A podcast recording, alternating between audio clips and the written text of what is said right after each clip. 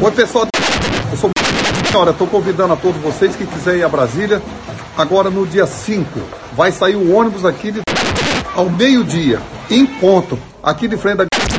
Então ele sai daqui ao meio-dia no dia 5. Chega lá no dia 6, vão ficar dia 6 e 7. Dia 7 à noite volta para trás. Ninguém paga passagem, ninguém paga nada. Ninguém paga passagem, ninguém paga nada. Ninguém paga passagem, ninguém paga nada. Esse é o trabalho que nós temos para defender o Brasil. O Brasil de hoje, quem não pensar no Brasil de hoje está errado, porque não sabe o que será o futuro de amanhã. Vamos lutar, vamos salvar o governo. Um beijo a todos vocês e se preparem.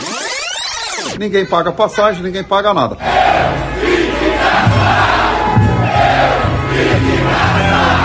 Ninguém paga passagem, ninguém paga nada.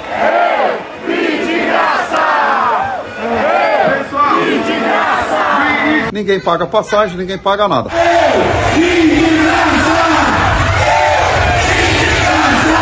Ninguém paga passagem, ninguém paga nada. Ah, agora eu entendi! Delírio em Brasília.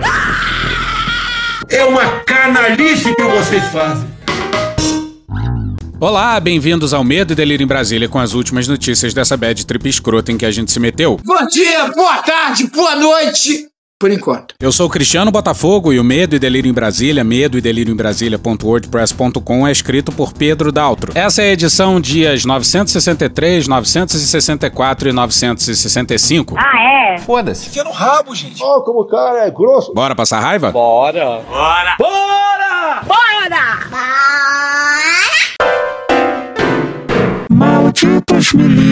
A semana começou esquisitíssima. Vai dar merda, vai dar merda. Mas antes disso, vamos começar por uma notícia muito boa de sexta-feira da semana passada. Senhoras e senhores, a partir desse exato momento eu tenho o prazer e a satisfação de informar a todos os presentes que A rejeição aos militares no governo subiu ladeira acima. Vamos direto para Gabriela Oliva no Poder 360 no dia 20. Pela primeira vez, mais da metade dos brasileiros acha que a participação de militares no governo e na política é prejudicial para o país. Porra! Caralho! Buceta! Desculpe. Vale a pena ir lá e dar uma olhada no gráfico. Não só a rejeição se tornou maior que a aprovação. O mínimo. Como as linhas após se cruzarem formaram uma boca de jacaré maravilhosa. falei jacaré, pronto. Em julho de 2020, 43% aprovavam os militares no governo e 35% rejeitavam. Hoje, a rejeição é de 52% e a aprovação de 32%. Ou seja, a rejeição subiu de 35 para 52 e a aprovação caiu de 43 para 32. O mínimo! 12% disseram que os militares no governo não afetam o Brasil. Tu tava fora do Brasil, irmão? Pesquisa Poder Data realizada nessa semana, entre os dias 16 e 18 de agosto de 2021, mostra que 52% consideram a presença de representantes das Forças Armadas nesses campos ruim para o Brasil. É um aumento de 7 pontos percentuais em relação ao levantamento anterior, feito no final de abril. A taxa dos que avaliam a presença dos militares negativamente é o recorde registrado pela Divisão de Pesquisas do Poder 360, aumento de 15 pontos percentuais desde maio de 2020. Tava esperando o quê? Quando o Poder Data fez essa pergunta aos entrevistados pela primeira vez. Também é a primeira vez que esse valor alcança a marca dos 50%. Olha que legal. O resultado indica que a imagem das Forças Armadas sofreu forte desgaste nos últimos meses. Sério? Por que será? No mesmo período, o governo de Jair Bolsonaro, que tem forte presença dos militares, registrou suas taxas mais altas de reprovação. O levantamento é o primeiro feito depois da parada militar de 10 de agosto, quando um comboio de 30 veículos blindados desfilou na esplanada dos ministérios em Brasília. Agora imagina o desespero dos militares com esses números. Não sabemos lá muito bem porquê, mas eles tinham recuperado um certo prestígio após a ditadura. Talvez porque, mesmo celebrando o golpe e louvando figuras como Ustra e Curió, o faziam de forma mais escondida. E agora tudo vai por terra numa curiosa implosão de dentro para fora. E a implosão continua, porque 52% aparentemente não deve ser piso. A hora dos civis acordarem desse coma de décadas é agora. Militar não pode participar da vida política. Não existe debate, não existe discussão se uma das partes está armada. O comando das forças tem que ser civil. E como é que faz isso? É complicado. Mas vale olhar para a Argentina, quando Néstor Kirchner falou aos militares argentinos em 2006. A impressão é que toda a tropa argentina estava presente nesse dia no colégio militar, era muita gente. Hoje que em nossa pátria, a República Argentina, olhamos com esperança para o futuro, é imprescindível ter esses conceitos em mente. Não só por uma questão conceitual de democracia, constituição e vontade popular, mas também por compreensão histórica. Foi muito ruim para as Forças Armadas e muito pior para o país e seus cidadãos quando esses conceitos foram esquecidos. Pelas bandas de cá, o discurso já tinha que começar assim. Herzog não se suicidou, foi golpe, foi ditadura, contra-golpe democrático de Cuerrola, teve corrupção sim, teve terrorismo de Estado, teve tortura, teve censura, teve exílio, a dívida aumentou pra caceta, a desigualdade aumentou para um caralho. Então foi uma merda sim, foi uma merda pra grande maioria das pessoas e também pro exército. Então, Fode, porra! Vamos seguir. olha o final do discurso do Kirchner. Atenção, é agora que o bicho vai pegar. Quiero que quede claro Quero que fique claro que como presidente de la nación argentina que, como presidente da nação argentina, no tengo miedo, não tenho medo, ni les tengo miedo, nem tenho medo dos senhores.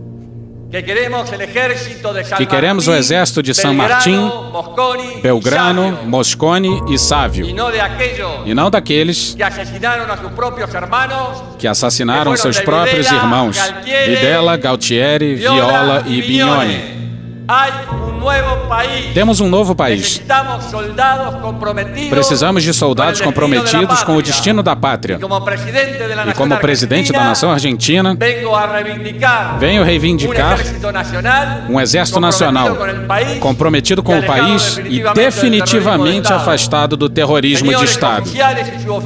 Senhores oficiais e suboficiais, peço veementemente esse conceito e essa filosofia que nos incorpora definitivamente na construção da pátria de que nós argentinos necessitamos. Muito obrigado. E a reação que mais faz sentido a isso é de ficar triste, porque não parece que a gente vai ver uma cena parecida com essa por aqui. Mas voltemos aos tristes trópicos, na mesma matéria do Poder 360. A percepção sobre a participação de militares no governo e na política acompanha a avaliação do presidente. 77% dos que rejeitam Bolsonaro também desaprovam a atuação de integrantes das Forças Armadas nesses campos. O que é o mesmo que dizer que 23% dos que rejeitam Bolsonaro acham a presença de militares no governo e na política algo bom. Show! Drogado! O mais inacreditável pedido de impeachment. Bolsonaro prometeu um pedido de impeachment de Barros e Moraes. No fim das contas, o Carlos Bolsonaro conseguiu arrancar do pai só um pedido de impeachment, o do Moraes, nosso jardineiro paraguaio. E pelo visto, o pedido de impeachment do Barroso ficou na gaveta. Bora pro Guilherme Amado no Metrópolis no dia 21. Carlos Bolsonaro telefonou no fim de semana passado para Jair Bolsonaro, depois de um longo hiato sem falar com o pai. O 02, que está rompido com a primeira-dama, Michele Bolsonaro, desabafou. Carlos tem certeza de que é o próximo a ser preso por Alexandre de Moraes, embora não haja em Brasília nenhum indicativo de que isso vai ocorrer. Contou ao pai estar preocupado e, fiel ao seu estilo, cobrou mais ação. Na véspera, Bolsonaro havia prometido apresentar os pedidos de impeachment contra Luiz Roberto Barroso e Alexandre de Moraes, o que fez parcialmente ontem. Pois é, tava boa parte do seu governo implorando para que ele não entregasse oficialmente o pedido de impeachment, mas aparentemente a maior influência veio do Carlos. E vale lembrar um trecho do Tormenta da Thaís Oyama, na matéria do Marco Brito no dia 16 de janeiro de 2020.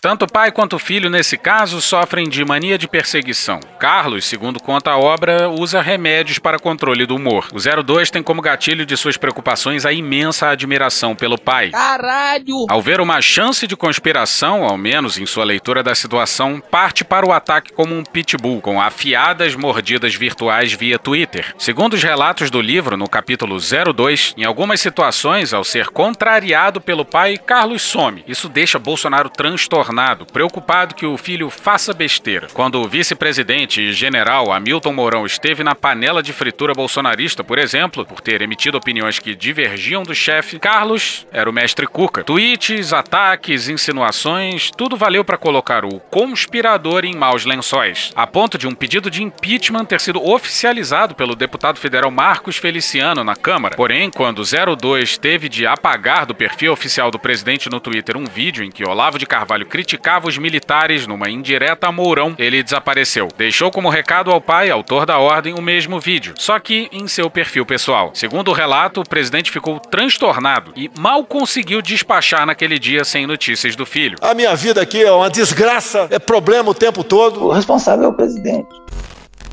E a vitória do governo é que o Bolsonaro não entregou pessoalmente o pedido. Olha só, bora pro Valdo Cruz no G1 no dia 20. Um interlocutor do presidente afirmou que auxiliares do Planalto conseguiram convencê-lo a não ir pessoalmente ao Senado para fazer a entrega do pedido.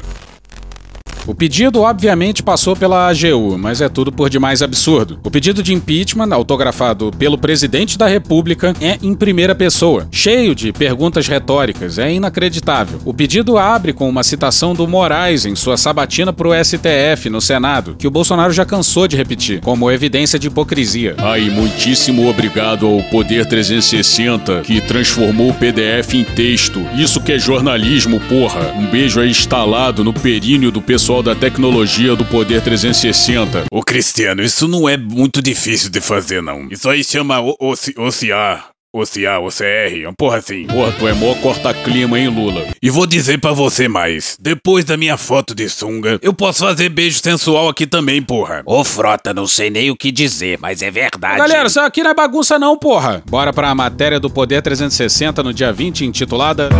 Leia a íntegra do pedido de impeachment que Bolsonaro apresentou contra Alexandre de Moraes. É você, Frota? Não é que o Cristiano não sabe imitar o Tim Maia muito bem. Ah, entendi. Vai em subordinação aí. Bora pro pedido do Bolsonaro. É você, Lombardi. Tenho a plena convicção que não pratiquei nenhum delito, não violei lei, muito menos atentei contra a Constituição Federal. Mas não parece. Na verdade, exerci o meu direito fundamental de liberdade de pensamento, que é perfeitamente compatível com o cargo de presidente da República e com o debate político. Você tá falando sério? Pois é, sim, o presidente tem plena convicção. Isso está escrito no pedido de impeachment. Ressalte-se e repita-se escrito em primeira pessoa de um ministro da Suprema Corte. Aí, ó, vai tomar no cu todo mundo. Entendo que os membros dos poderes devam participar ativamente do debate político e tolerar críticas, ainda que duras e incômodas. Pois é, isso é um falso dilema entre a defesa da liberdade de expressão que deve ser defendida e o combate a quem atenta contra a democracia. Devemos ter liberdade de expressão para atentar contra a democracia? Não. O que quero destacar é que, com esse novo perfil, o judiciário torna-se um verdadeiro ator político e, justamente por isso, deve estar pronto para tolerar o escrutínio público e a crítica política, ainda que severa e dura. O que, que é dura? Ora, por que parlamentares e integrantes do executivo devem tolerar a crítica pública, incita a liberdade de expressão e os membros do poder judiciário não? O que os distingue dos demais atores políticos? Nada, nada, nada, nada. Pois é, nada. O ponto não é esse. Não tem a ver com um ataque às pessoas, por mais rude e escroto que seja. Tem a ver com um ataque às instituições. O ataque ao STF, o ataque ao TSE e por aí vai. E um parêntese, sabe a reação alucinada dos militares à suavíssima crítica do Omar Aziz? Pois é, se a gente trocasse no pedido do Bolsonaro o termo judiciário por Forças Armadas? Vamos experimentar? O que quero destacar é que, com esse novo perfil, as Forças Armadas tornam-se um verdadeiro ator político e justamente por isso devem estar prontos para tolerar o escrutínio público e a crítica política, ainda que severa e dura. Ora, por que parlamentares e integrantes do Executivo devem tolerar a crítica pública, incita a liberdade de expressão e os membros das Forças Armadas não? O que os distingue dos demais atores políticos? Vamos seguir. Apesar da minha reprovação à atual realidade, esclareço, nem sempre me utilizando das melhores palavras, Sério? que as minhas escolhas, opções e decisões enquanto presidente da República são e serão sempre pautadas pelos parâmetros constitucionais que servem como alicerce ao Estado democrático. Tu ouviu isso? Não é possível. Disse o presidente que participou de manifestações pelo fechamento do STF e que vai participar de novo, pelo que ele disse. Cujo filho já falou que para fechar o STF era só preciso um cabo e um soldado, que o STF não tinha poder de fato não. Cujo aliado político Roberto Jefferson disse que se não tivesse voto impresso não ia ter eleição não, que dia sim dia também coloca em dúvida o sistema eleitoral brasileiro e diz que tem fraude. Não temos prova. Não tenho prova. Não tenho prova. Não tenho prova. Fui eleito pelo povo e jurei obedecer e ser fiel à Constituição, e assim o farei até o final do meu mandato. Isso aí é claramente coisa da AGU. Óbvio que o Bolsonaro não encostou um dedo nesse texto, né, gente? Porque o presidente vive jurando lealdade ao povo e não à Constituição. Logo, não há sequer em hipótese qualquer possibilidade de ruptura, como quer crer parte da imprensa, muitas vezes descompromissada com o Estado brasileiro e seu povo. Entendo, no entanto, que alguns ministros do Supremo Tribunal Federal têm flertado com escolhas inconstitucionais. Não vejo qualquer sinal de autocontenção e, pior, não identifico qualquer mecanismo constitucional que delimite os poderes e eventuais excessos da Suprema Corte. Olha só, o Bolsonaro está reclamando que não vê sinais de autocontenção do STF. Eu não digo é nada. Contudo, os atos recentemente praticados, especialmente pelo excelentíssimo ministro Alexandre de Moraes, transbordam os limites republicanos aceitáveis. Conforme será demonstrado, Sua Excelência não tem a indispensável imparcialidade para o julgamento dos atos desse presidente da República. Confesso, Aras, que foi um amor à primeira vista. Sobre essa, o Augusto Aras, se aparecer uma terceira vaga, eu espero que ninguém ali desapareça, né? Mas o Augusto Aras entra fortemente na terceira terceira vaga. Pois é, será que o Aras tem a indispensável imparcialidade para o julgamento dos atos desse presidente da República? Não, não, não, não. Olha só! Não fosse isso, o referido ministro comporta-se de forma incompatível com a honra, com a dignidade e o decoro de suas funções, ao descumprir compromissos firmados ao tempo da sabatina realizada perante o Senado Federal. Diante desse quadro, não me resta outra alternativa que não seja o oferecimento da presente denúncia. Pois é, a quebra de decoro ambulante com faixa presidencial no peito está acusando um ministro do STF de quebra de decoro. É uma hipocrisia generalizada. O presidente chamou um colega do STF do Moraes de imbecil, idiota e filho da puta e daí pra baixo. E ele tá postando em quebra de decoro como argumento. E ele até se toca disso ao falar em nem sempre me utilizando das melhores palavras. Bolsonaro diz que Moraes é vítima, acusador e julgador do mesmo processo. Que não é o caso, a gente vai poupar você da fala, mas o Reinaldo Azevedo explicou bem o absurdo que é esse papo. Aí vem uma outra crítica. Como é que o órgão que investiga será depois aquele que julga. Quem disse? Quem disse? Vem cá, quando o Alexandre encerrar esse inquérito, o que, que ele vai fazer com ele, Vale bem? Vai abrir uma ação penal? Não. Pode ele abrir ação penal? Não. Ele vai mandar para quem? O Aras. Que merda. Quem é que decide, Bob? Se pede ou não abertura de ação penal? O Aras. A lindora. Será que vão pedir contra o Bolsonaro? É óbvio que não. E se eles pedirem, isso tem que passar pela Câmara. Tem que ter dois terços dos deputados aprovando a abertura de ação penal. Nem a abertura de ação penal tem que ter dois terços da Câmara aprovando que o Supremo julgue se vai abrir ação penal. E aí vai ter o julgamento. Quem diz que o Alexandre vai investigar, primeiro que não investiga a PF, mas quem diz que ele vai conduzir a investigação na condição de relator, depois vai oferecer ação penal e depois vai julgar? Isso é mentira. Isso é mentira. Aliás, o lavajatismo foi contra esse inquérito à época, eu lembro. Seduziu boa parte de alguns idiotas da imprensa. Data vênia, idiotas. Idiotas. Porque não fosse esse inquérito hoje, a pregação golpista estava solta no país sem enfrentamento. E até hoje tem babaca que é incapaz de defender não o inquérito, a democracia. Babaca, cagão. Calma, buceta. Desculpe a expressão. Burro. Calma, filho da puta. Calma. Incapaz de ler a história. Não fosse esse inquérito, dada a inação da Procuradoria-Geral da República, não se teria investigação nenhuma. O país estava à mercê de golpe, sem qualquer reação. Ou a imprensa, essa parte da imprensa, acha que consegue conter essas coisas apenas com artigos e adjetivos. São importantes para formar opinião, mas é preciso que tenha o limite legal. E parabéns ao Dias Toffoli que percebeu isso a tempo. E aos ministros todos que endossaram seu ponto de vista. Lista. Outros nove, só um foi contrário. Marco Aurélio. Marco Aurélio, o famoso voto vencido. E sim, as instituições dormem furiosamente. E as únicas vezes em que despertaram foram nesses dois inquéritos de ofício do STF. Não fosse esses inquéritos, o governo não seria investigado por nada. Eu quero dormir, porra! E é isso que tem que ser feito quando se tem um Aras subjugando a PGR. E sim, precisamos parabenizar o Toffoli, que era presidente do STF quando da instauração desses dois inquéritos. Olha que ponto chegamos no Brasil aqui.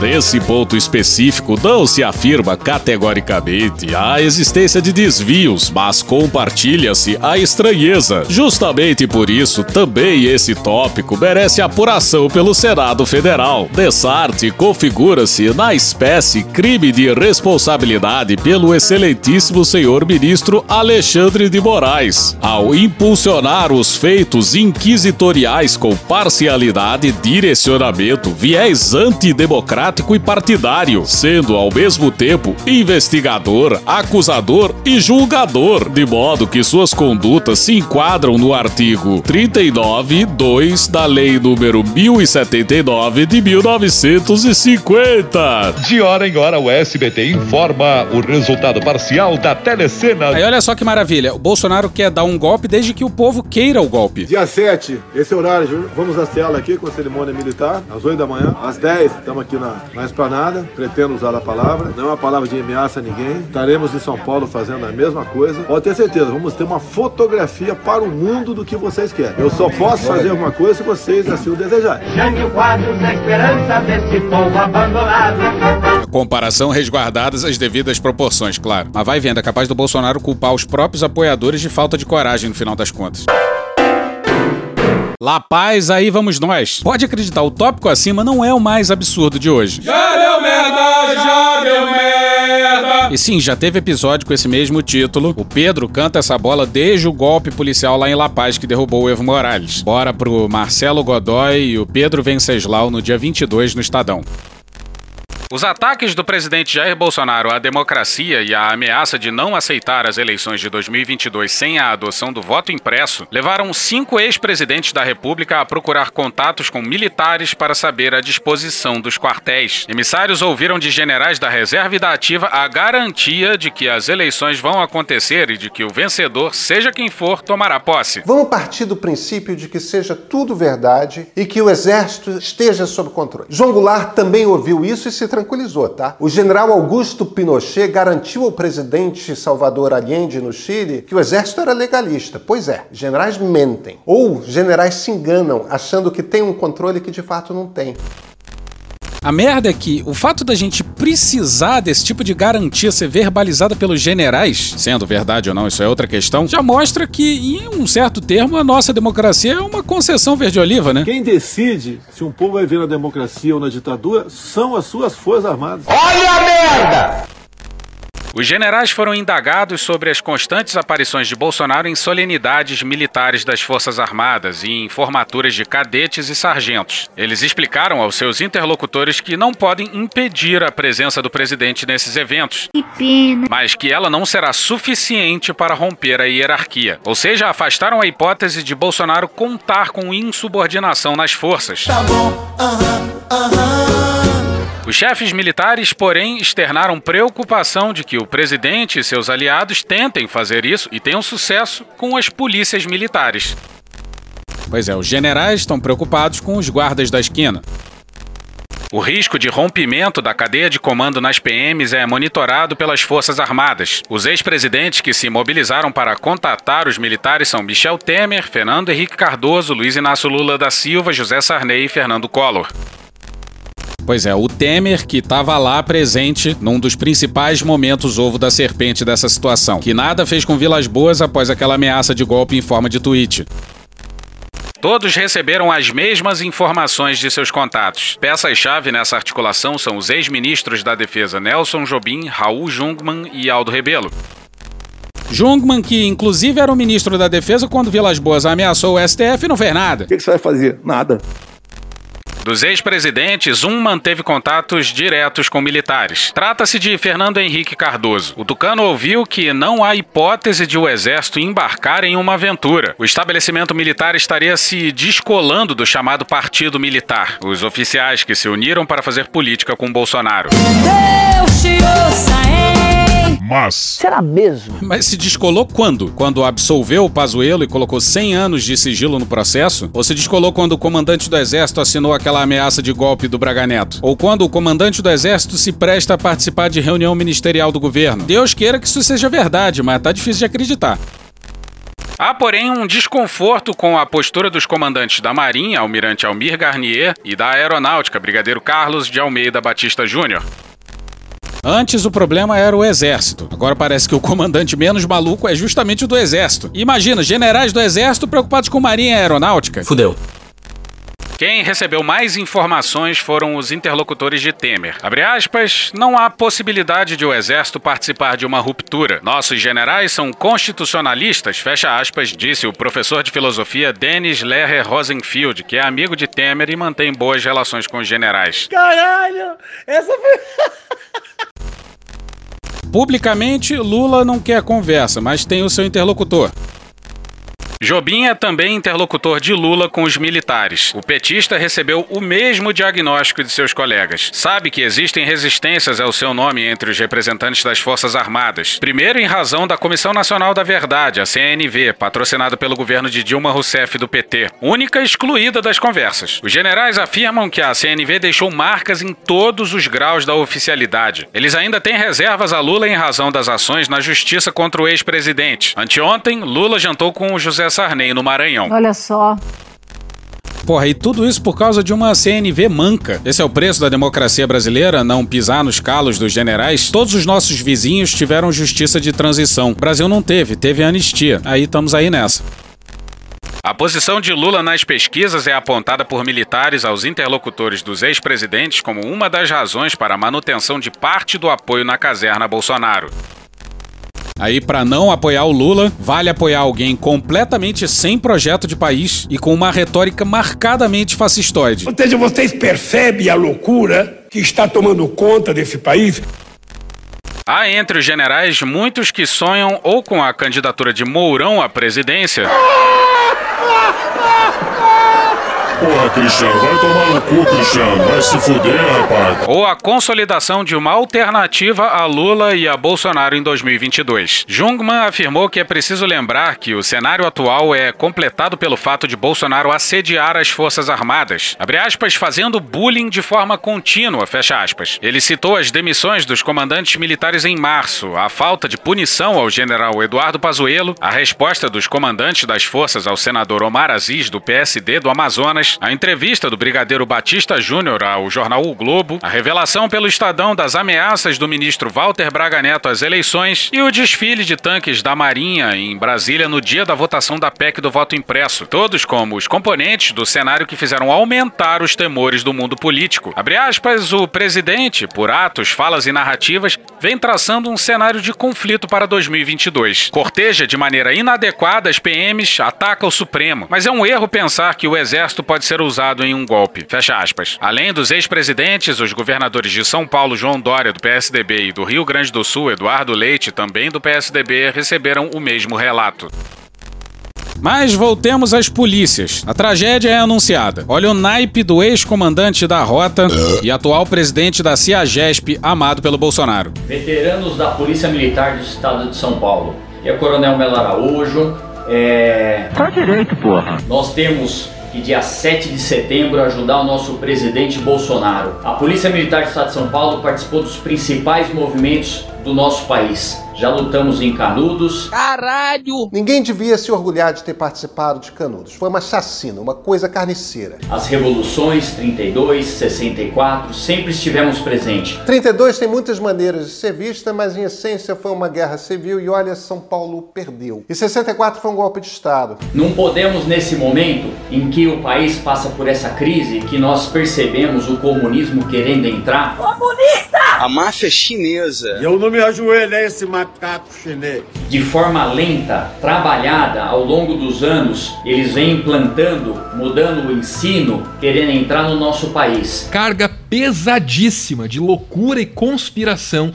que existe nesse termo aí, o marxismo cultural. Eu vejo que nós, a Polícia Militar de São Paulo, a Força Pública, nós devemos nos unir e no dia 7 de setembro, todos os veteranos da Polícia de São Paulo estar presente na Avenida Paulista. Quem tiver bandeira da sua unidade, levar as bandeiras de todas as unidades da Polícia Militar. Pode isso, Arnaldo! Cada veterano levar suas bandeiras e faixas, é, dando apoio ao nosso presidente Bolsonaro para nós mostrarmos a força da força pública, da Polícia Militar do Estado de São Paulo. Então convido a todos Devemos viralizar, fazer esse vídeo chegar em todos os grupos de WhatsApp para democraticamente nós podermos nos manifestar e mostrar a força da Polícia de São Paulo junto com o nosso presidente Bolsonaro. Pois é, crazy people, né? Vai do marxismo cultural à sugestão de apoio quase institucional da polícia a uma manifestação política. Mas não é só ele não. Bora pro Diego Ayard no Onanista no dia 23.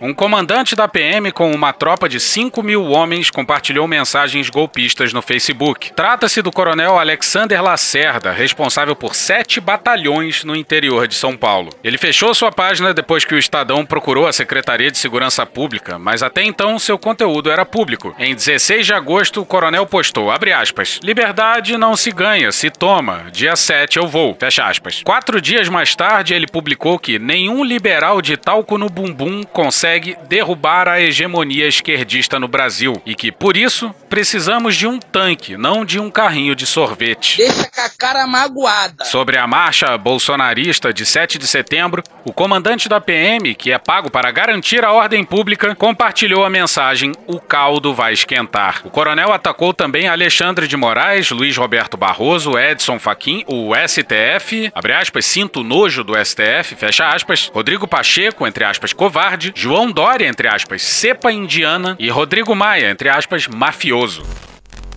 E o Dória fez o que deveria ser feito do norte ao sul do país. Marcelo Godoy no dia 23 no Estadão. O governo de São Paulo determinou o afastamento preliminar do chefe do Comando de Policiamento do Interior 7 da Polícia Militar de São Paulo, Coronel Alexander Lacerda, que vem convocando seus amigos para a manifestação do dia 7 de setembro em Brasília. Uma reunião do Comando Geral da PM foi convocada para essa segunda-feira e pode determinar outras punições a Lacerda, aguardado no encontro para apresentar sua defesa. Dória colocou o pau na mesa e tá corretíssimo. Tá certíssimo. A decisão foi anunciada na manhã dessa segunda-feira, dia 23, após o Estadão revelar as publicações do coronel, que até agora tinha sob suas ordens sete batalhões da PM paulista, cuja tropa de cerca de 5 mil homens é desdobrada em 78 municípios da região de Sorocaba, 7 do CPI 7. Abre aspas, a Polícia Militar do Estado de São Paulo informa que o coronel Alexander Toaldo Lacerda foi afastado preliminarmente das suas funções à frente do Comando de Policiamento do Interior 7, CPI 7. A Corregedoria da instituição, que é legalista e tem o dever e a missão de defender a Constituição e os valores democráticos do país nela expressos, analisa as manifestações recentes do oficial, que foi convocado ao Comando Geral para prestar esclarecimentos. Fecha aspas, diz a nota assinada pelo coronel Fernando Alencar Medeiros, comandante-geral da PM, divulgada nessa segunda. São proibidas manifestações político-partidárias por parte de integrantes da corporação. E Lacerda acabou afastado do cargo de chefia por indisciplina. Abre aspas, aqui no estado de São são Paulo, nós não teremos manifestações de policiais militares na ativa de ordem política, fecha aspas, afirmou o governador João Dória em entrevista coletiva essa manhã. Olha, a gente tem que admitir que pouquíssimos são os governadores que têm culhão para fazer isso. Se você tem culhão. E todos os governadores estão emparedados pelas respectivas polícias estaduais. E não começou agora. Vídeo, o irmão do Ciro tomando tiro em cima de um trator. E o surto do policial baiano e a consequente reação dos policiais da Bahia. As manifestações do coronel são o mais forte episódio de contaminação do bolsonarismo na PM paulista, pois envolvem um comandante da ativa, o que, segundo especialistas ouvidos pelo Estadão, pode configurar transgressão disciplinar. O coronel agia principalmente por meio do compartilhamento de publicações de blogueiros e de parlamentares bolsonaristas. Ao todo, o Estadão contou 397 publicações de caráter político e partidário entre os dias 1 e 22 de agosto. Foram 150 52 delas com campanhas bolsonaristas, como a do voto impresso, por meio de posts de deputados como Carlos Jordi, do PSL do Rio de Janeiro, e Felipe Barros, do PSL do Paraná, o relator da PEC do voto impresso derrotado na Câmara. O coronel publicou ainda 148 críticas e ofensas à atuação do Supremo Tribunal Federal e do Tribunal Superior Eleitoral e de seus ministros. O coronel disse em 5 de agosto, abre aspas, sinto nojo do STF, fecha aspas. Alexandre de Moraes é retratado em uma publicação com um bigode do ditador Adolf Hitler. Já o ministro Barroso é visto em uma montagem vestindo um uniforme da Polícia Secreta de Stalin, a NKVD, por sua atuação à frente do TSE. Por fim, o coronel fez publicações contra o presidente do STF, Luiz Fux, e o ministro Edson Fachin, chamado de vergonha e com a hashtag Fora Fachin. Em outra postagem, o coronel se diz 100% com Sérgio Reis. Pois é, ser babaca e escroto ainda não é crime. O problema é que esse sujeito anda por aí armado, controlando 5 mil policiais. E como diz o slogan militar, o exemplo arrasta a palavra convence. Bora pro Vinícius Nunes no dia 23, no Poder 360. Policiais militares de diversos estados do Brasil se preparam para ampliar os atos em apoio ao presidente Jair Bolsonaro marcados para o próximo dia 7 de setembro, feriado da Independência. O Poder 360 acompanhou a movimentação de grupos de WhatsApp de agentes de São Paulo e do Rio de Janeiro. Praças e oficiais da ativa e da reserva falam em exigir o poder, luta contra o comunismo e retirada dos ministros do STF. Em um dos grupos acessados, Rota Eterna, policiais chegam a combinar de comparecer à manifestação da Avenida Paulista usando as boinas da corporação. Ideia apoiada pelos outros contatos, reconhecidos como capitães e subtenentes das rondas ostensivas Tobias de Aguiar, grupo de elite da PM de São Paulo. Veteranos da rota falam em não pegar em armas, mas em manifestar-se como batalhão de vanguarda. Colocam o presidente Jair Bolsonaro como mártir do que chamam de guerra ideológica. E foi droga, hein? Pois é, aos reservistas do Exército somam-se os reservistas das polícias. Se policial jovem já costuma ser bolsonarista, imagina os mais velhos. Policiais do Rio de Janeiro pretendem marchar de Niterói até a praia de Copacabana. Segundo a última mensagem no grupo PMs do Brasil BR, cinco ônibus lotados de agentes são esperados no dia 7. Falam em maior manifestação da história do país. Abre aspas, sangue nos olhos e muito amor no coração pela nossa pátria. Deus, pátria, família e liberdade. Que os bons se unam. Pois é, sangue nos olhos e muito amor no coração. Tem tudo para não dar certo. Dessas incoerências maravilhosas. Bandido de Cristo tem muita fé em Deus. Caralho! Para o pesquisador do Fórum Brasileiro de Segurança Pública e professor de gestão pública da FGV, Rafael Alcadipani, o que acontece em São Paulo mostra uma contaminação ideológica forte na PM. Abre aspas, se isso acontece em São Paulo, que tem uma das polícias mais disciplinadas do Brasil, a gente fica imaginando o que está acontecendo no resto do país. Fecha aspas, disse. Abre aspas, a minha preocupação é que aconteçam manifestações com violência, que a polícia decida ficar de um lado desses manifestantes, que as Forças Armadas não consigam controlar essa situação ou não tenham interesse. Então o Brasil tem um sério risco de caminhar para uma quartelada daqui até a eleição. Fecha aspas. A corda já está esticando pelo lado das PMs. Esse 7 de setembro pode ser um retumbante fracasso. Se for, ótimo. E se não for? Quem controla a PM quando ela se rebela? Essa é uma missão para o Exército. Bolsonaro é um fraco, sabe? Mas olha, pode fazer um estrago no caminho de saída. Puta que pariu! Imagina que os policiais de um estado façam merda em algum estado, que isso rode pelos WhatsApps da vida. As consequências são imprevisíveis. Como diz o comandante da aeronáutica, homens armados não negociam. E não subestimemos o estrago que comunicação em tempo real como o WhatsApp pode causar num cenário desse. Bora pro Igor Guielou na Folha no dia 23.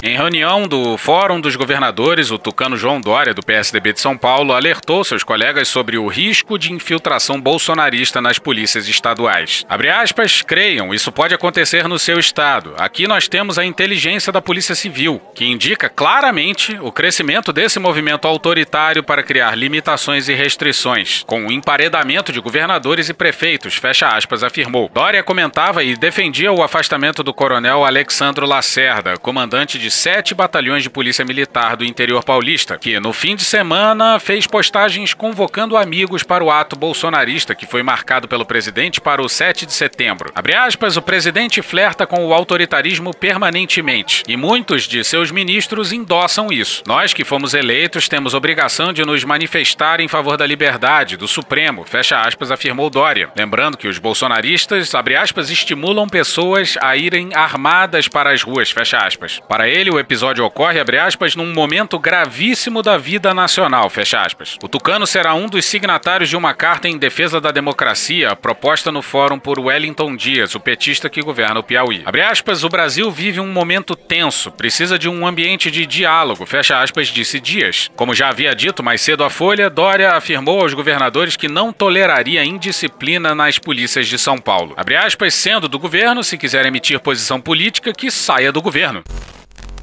Wellington Dias que diz que não há provas contra Bolsonaro para gerar um impeachment. E Dória que está começando a ignorar a pandemia.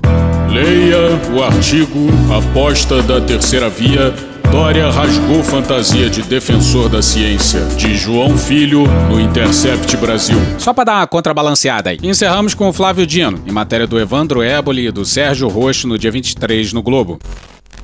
Abre aspas, esse clima que se avizinha para o 7 de setembro não se insere na democracia. Pessoas armadas na rua é motim. Agiu muito bem o governador Dória. Temos que lembrar do precedente histórico de 64, onde também se reinava a perplexidade. Naquela época, todos os governadores sofreram, inclusive os que apoiavam o regime. Depois de 1965, não teve mais eleição para governador. Só foi restabelecida em 1982. Fecha aspas. Que Deus tenha misericórdia dessa nação.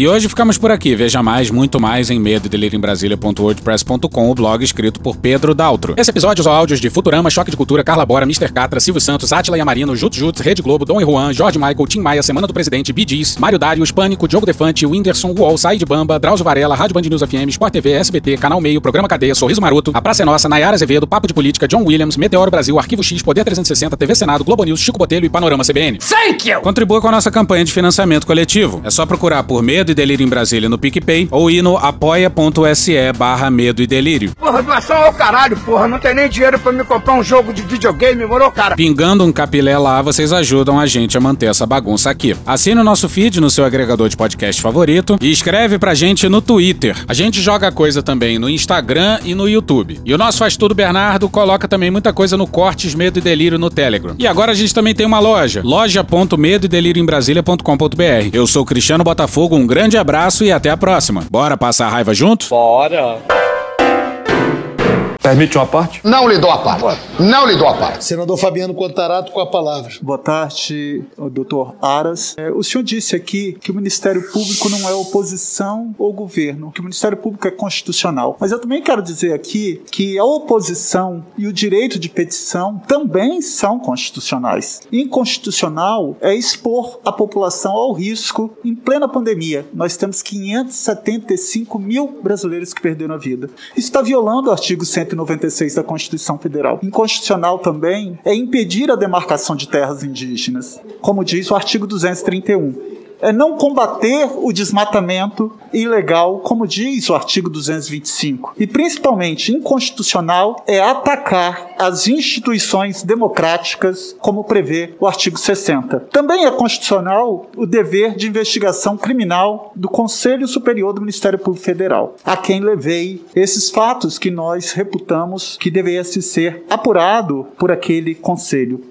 As omissões citadas foram apresentadas também ao Conselho do MPF, órgão responsável pela investigação criminal do Procurador-Geral da República, que até o momento, com todo respeito, foi impedido por Vossa Excelência de se manifestar sobre o tema. Nossa representação protocolada naquele órgão, órgão foi posta em sigilo por Vossa Excelência e não foi encaminhada ao relator, como determina a Lei Complementar 75. Esse quadro levou o vice-presidente do Conselho a impetrar mandado de segurança junto à Justiça Federal para exercer sua função institucional. Com o advento também da Constituição Federal de 88, até o que determina o artigo 129, o Ministério Público exerce duas funções. Ele é titular da ação penal pública e ele é custos legis, ele é fiscal da lei. Diante disso, eu pergunto, com todo respeito, onde estava a Procuradoria-Geral da República quando presenciou, por exemplo, o presidente da República difundindo o tratamento precoce? Porque a difusão de tratamento precoce é crime de charlatanismo. Está previsto no artigo 283 e é crime de ação penal pública incondicional nada. E o titular é Vossa Excelência. Onde estava a Procuradoria quando presenciou o presidente difundindo, difundindo É que tem hora que dá um câmbio aqui,